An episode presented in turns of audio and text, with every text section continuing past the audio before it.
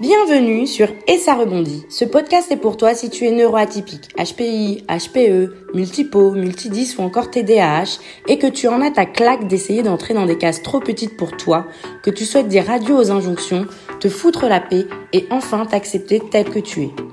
Je suis Ingrid, une jolie métisse qui cumule les atypies au potentiel intellectuel, ultra sensible, multipotentiel. J'ai longtemps souffert d'être atypique et je rêvais de pouvoir me débarrasser de mon cerveau hyperactif, de mes émotions à fleur de peau et de cette faim et soif d'apprendre en permanence. Finalement, ce n'est qu'après des années de souffrance, d'auto-sabotage et de rejet que j'ai enfin compris que les atypies ne sont pas mes ennemis, mais de puissantes alliées. Aujourd'hui, je suis persuadée qu'il est possible de faire de ma différence un atout et une force. Et c'est cela que je te souhaite pouvoir t'accepter tel que tu es et vivre ton ou tes potentiels à fond. Chaque semaine, je te parle d'atypie, seul ou accompagné. Je te partage mes expériences, conseils et astuces de neuroatypiques pour t'aider à te réconcilier avec tes atypies, te foutre la paix face aux injonctions et vivre pleinement ton potentiel. Et c'est parti pour l'épisode du jour. Dans ce nouvel épisode de podcast. Aujourd'hui, j'aimerais parler avec toi voyage et atypie. Pourquoi ce sujet?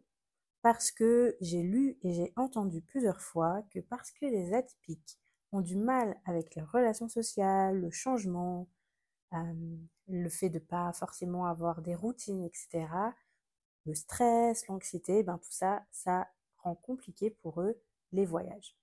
Donc apparemment, les atypiques auraient des difficultés à voyager, à sortir de leur zone de confort.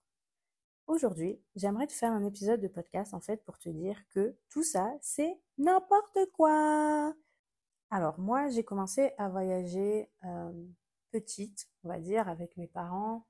Euh, les étés, j'allais en Guadeloupe voir mes grands-parents ou j'allais en Autriche ou dans différents endroits. Donc le premier voyage que j'ai fait, j'avais six mois.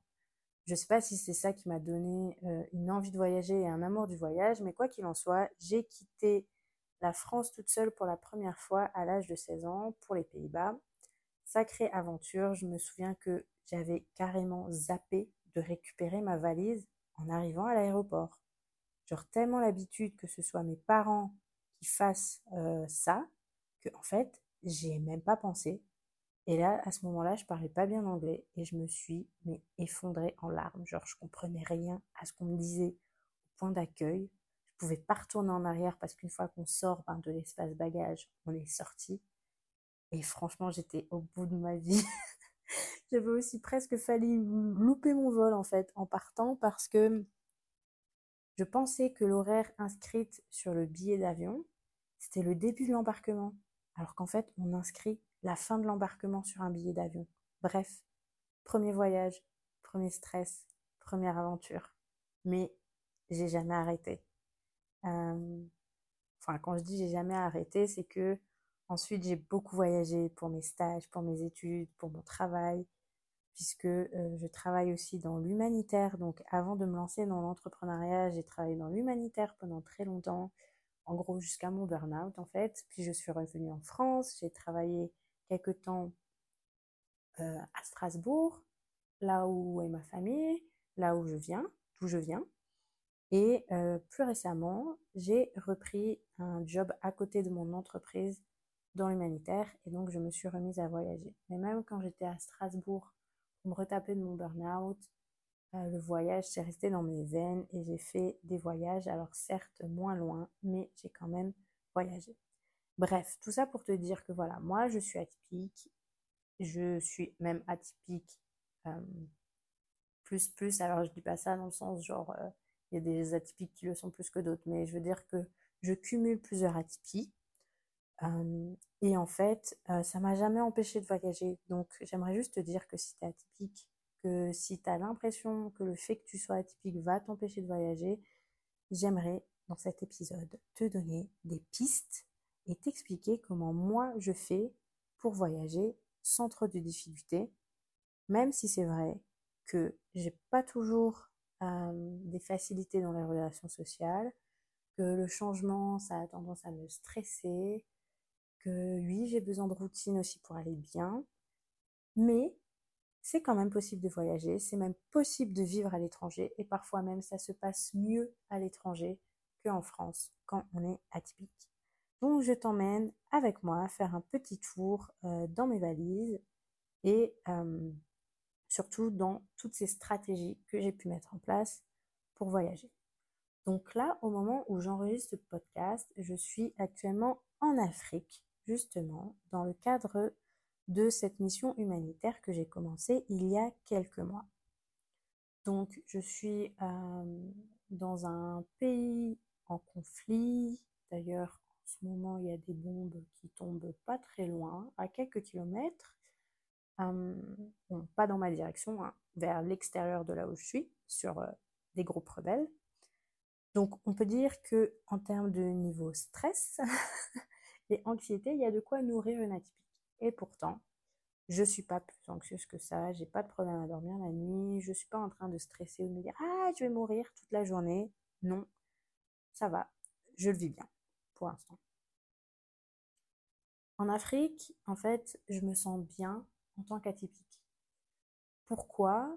Euh, La première raison, je pense, c'est que déjà tout ce qui est neuroatypie ici, c'est pas trop un truc, c'est pas trop à la mode, c'est pas trop une, trend. Donc en fait, euh, il n'y a pas cet engouement, on va dire, ou aussi ces faux diagnostics, ou ces gens qui disent Ah, mais si t'es HPI, alors t'es ceci, ou si t'es hypersensible, t'es cela. Ah, bah moi aussi, mon fils, il a HPI. Tu vois le truc.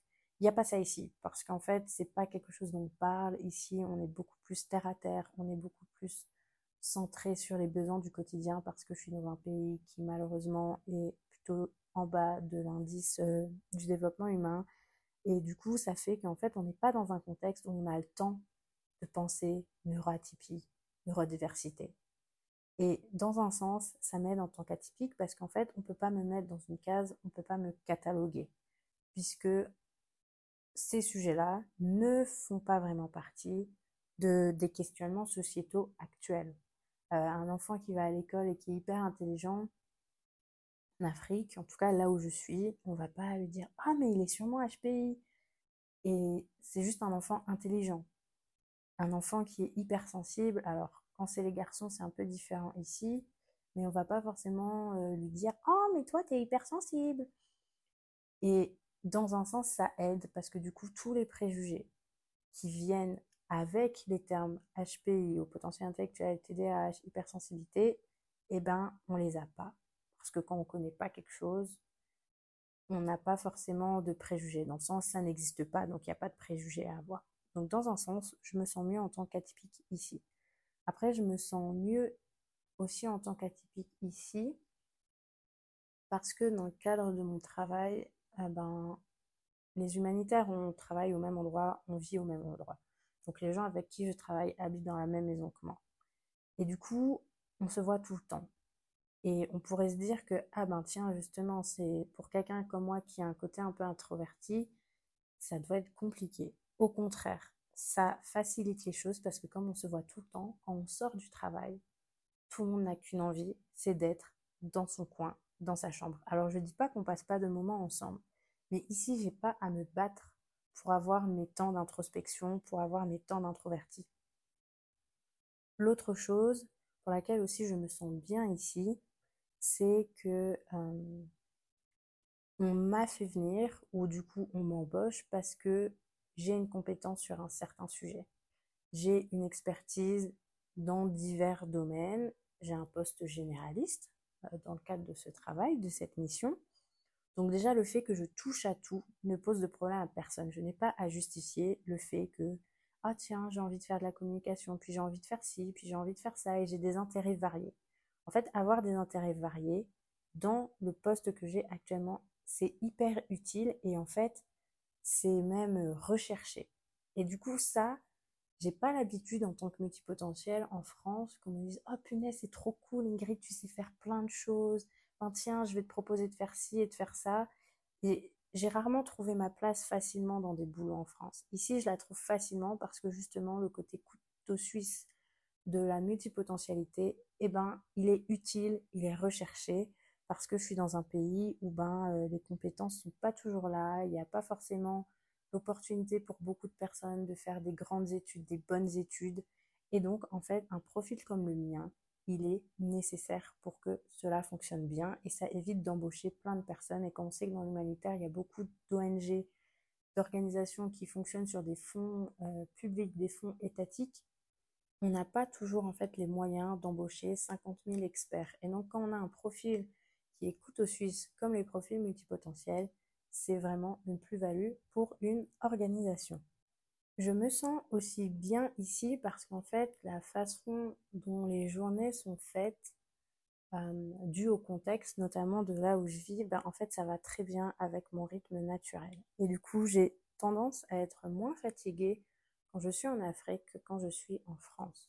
Pourquoi? Parce qu'ici, le rythme naturel, c'est le rythme du soleil. On va vraiment suivre ce rythme. On va se lever tôt, on va aller au travail, on va faire sa journée, on va rentrer, et là, ça va s'apaiser, on va aller dans une courbe descendante décrescendo.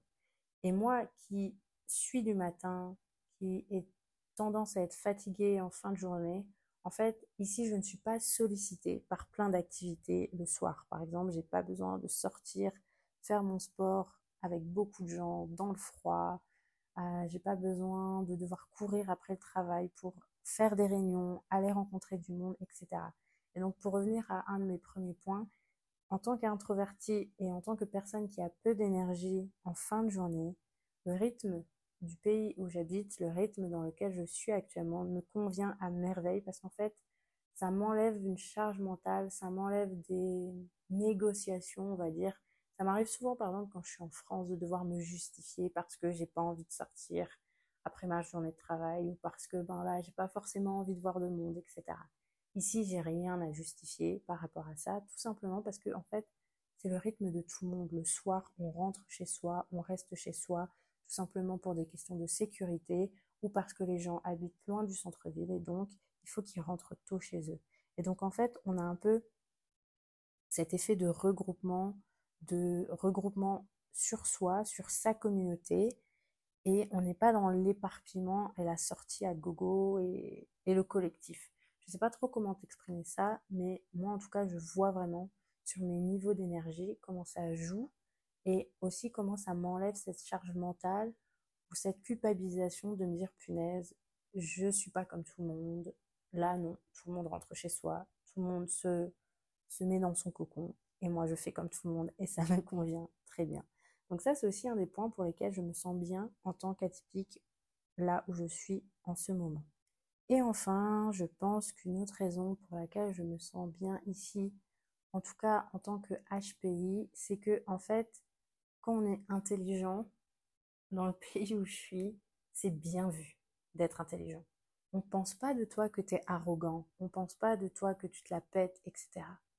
En fait, les gens ont envie d'apprendre, ils ont besoin de personnes qui sont aussi intelligentes parce que le niveau d'éducation malheureusement est plutôt faible et en fait, avoir une personne intelligente, c'est bien vu. Et dans chaque famille, on va essayer de faire en sorte qu'il y ait un enfant qui aille au bout de l'école, qui réussisse. On va pousser les gens à faire des études, au moins une personne dans la famille.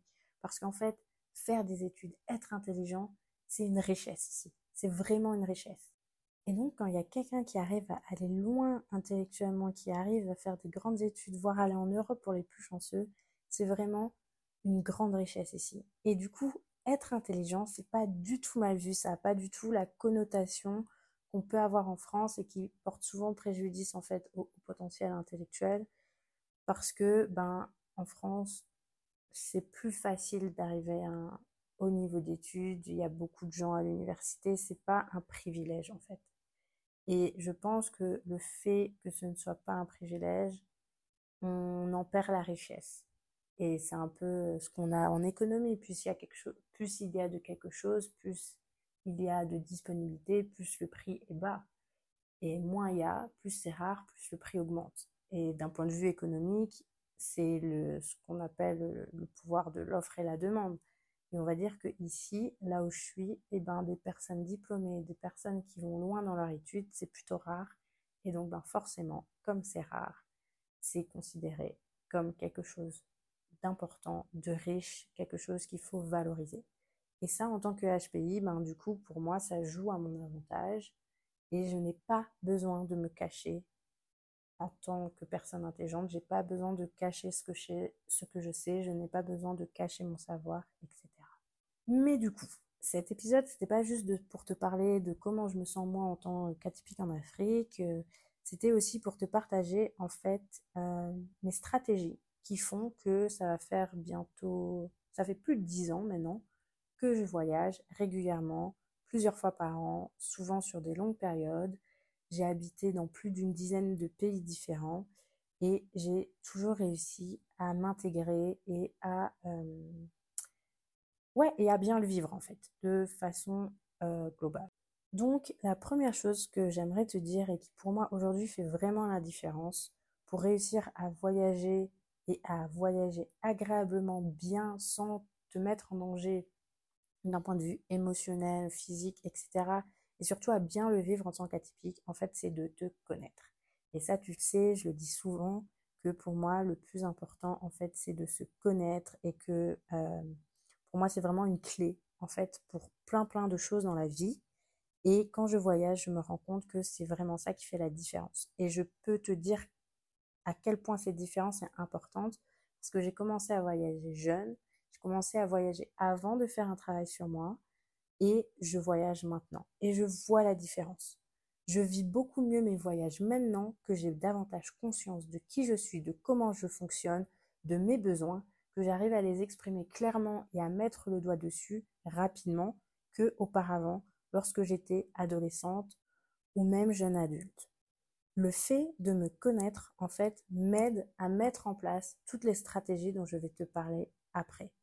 Parce que ces stratégies sont adaptées parfaitement à qui je suis et à comment je fonctionne.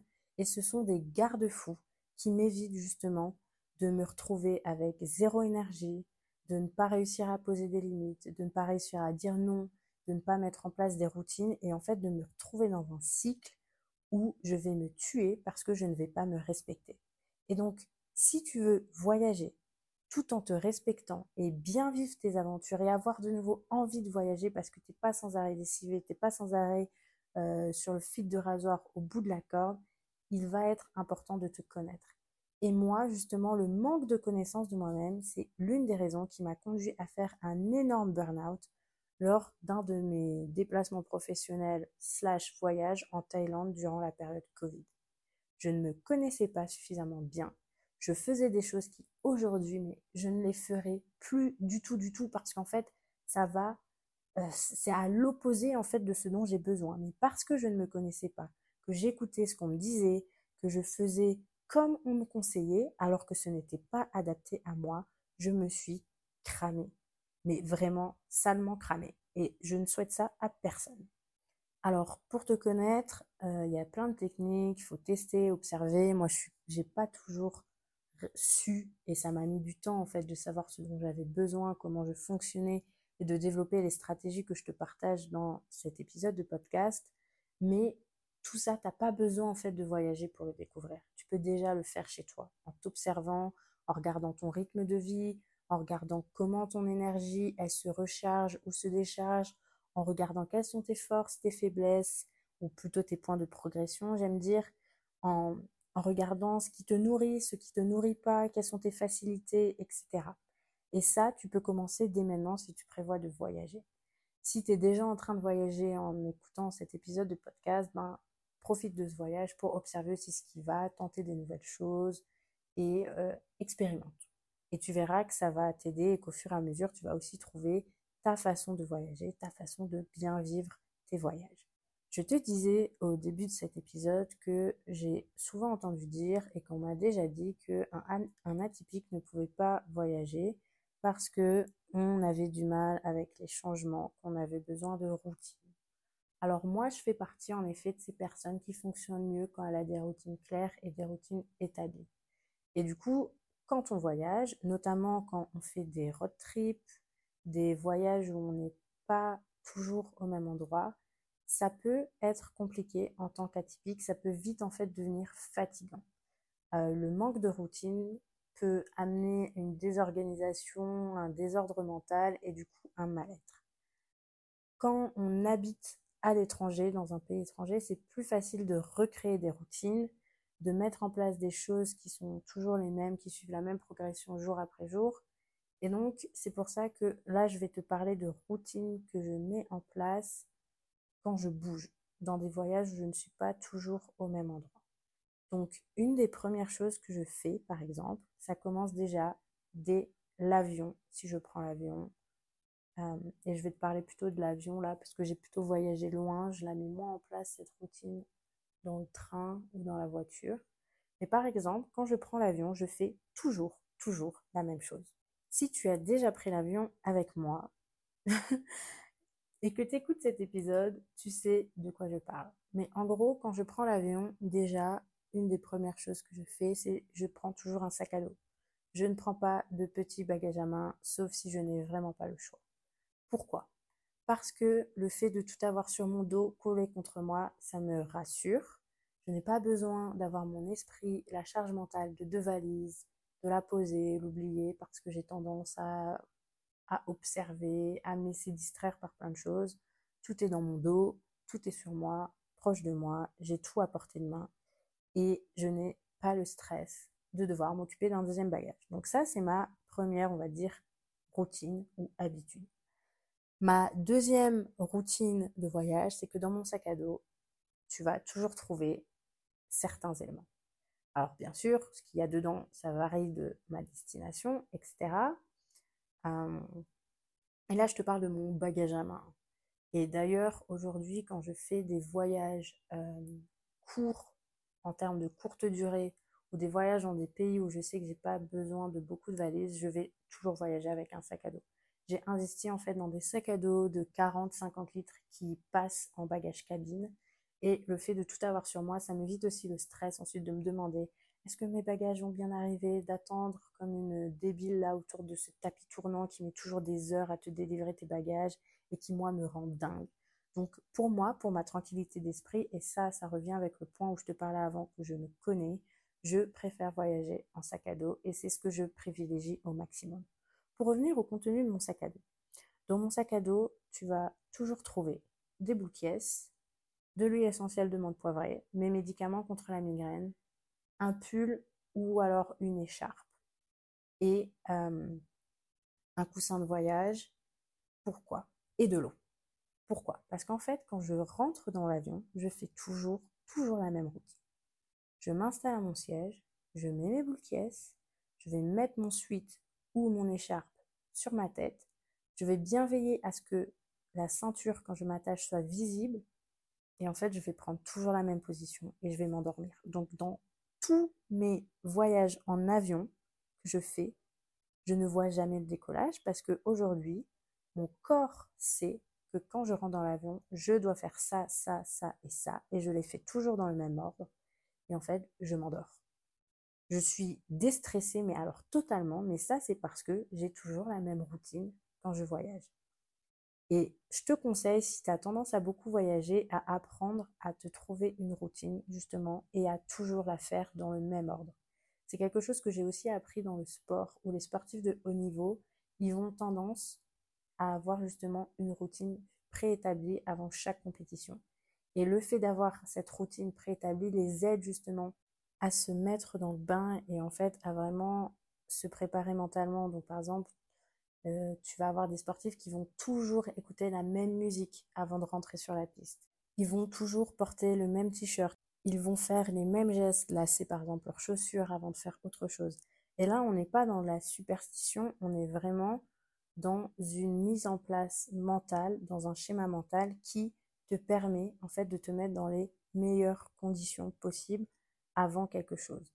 Et le fait de toujours faire la même chose, en fait, ton cerveau, il va reconnaître, il va savoir que quand ça, tu commences à le faire, quand cette action démarre, c'est qu'il y a quelque chose qui va arriver. Et du coup, il va vraiment te configurer au niveau mental pour pouvoir vivre le mieux possible ce que tu t'apprêtes à faire. Et moi, c'est ce que j'ai mis en place dans l'avion. J'ai commencé ça il y a longtemps. Et aujourd'hui, vraiment, que ce soit un vol de 45 minutes ou un vol de 10 heures, je ne vais pas voir le décollage. Je vais dormir et en général, je vais juste me réveiller à temps pour manger. Je vais aller une fois aux toilettes et je vais me rendormir et je me réveille quasiment systématiquement entre 1 heure et 45 minutes avant l'atterrissage. Et ça, peu importe que je fasse un vol entre Strasbourg et euh, l'Espagne, par exemple, ou que je fasse un vol Paris, Kigali, Paris-Nairobi, Paris-Bangkok. C'est tout le temps comme ça, en fait. La seule chose qui va faire que cette routine va pas être respectée, c'est quand je vais voyager avec quelqu'un qui ne comprend pas ma routine et qui veut absolument que je papote avec lui, que je fasse ceci, que je fasse cela. Et en général, le résultat à l'arrivée, il n'est pas bon du tout parce que je suis claquée. Et moi, quand je suis claquée, je ne suis pas quelqu'un de sympathique. Donc, ceux qui écoutent ce podcast, qui me connaissent, qui ont l'habitude de voyager avec moi ou qui prévoient de voyager avec moi, je vous conseille de me laisser faire ma petite routine, me laisser dormir parce que à l'arrivée, je serai vachement plus sympathique.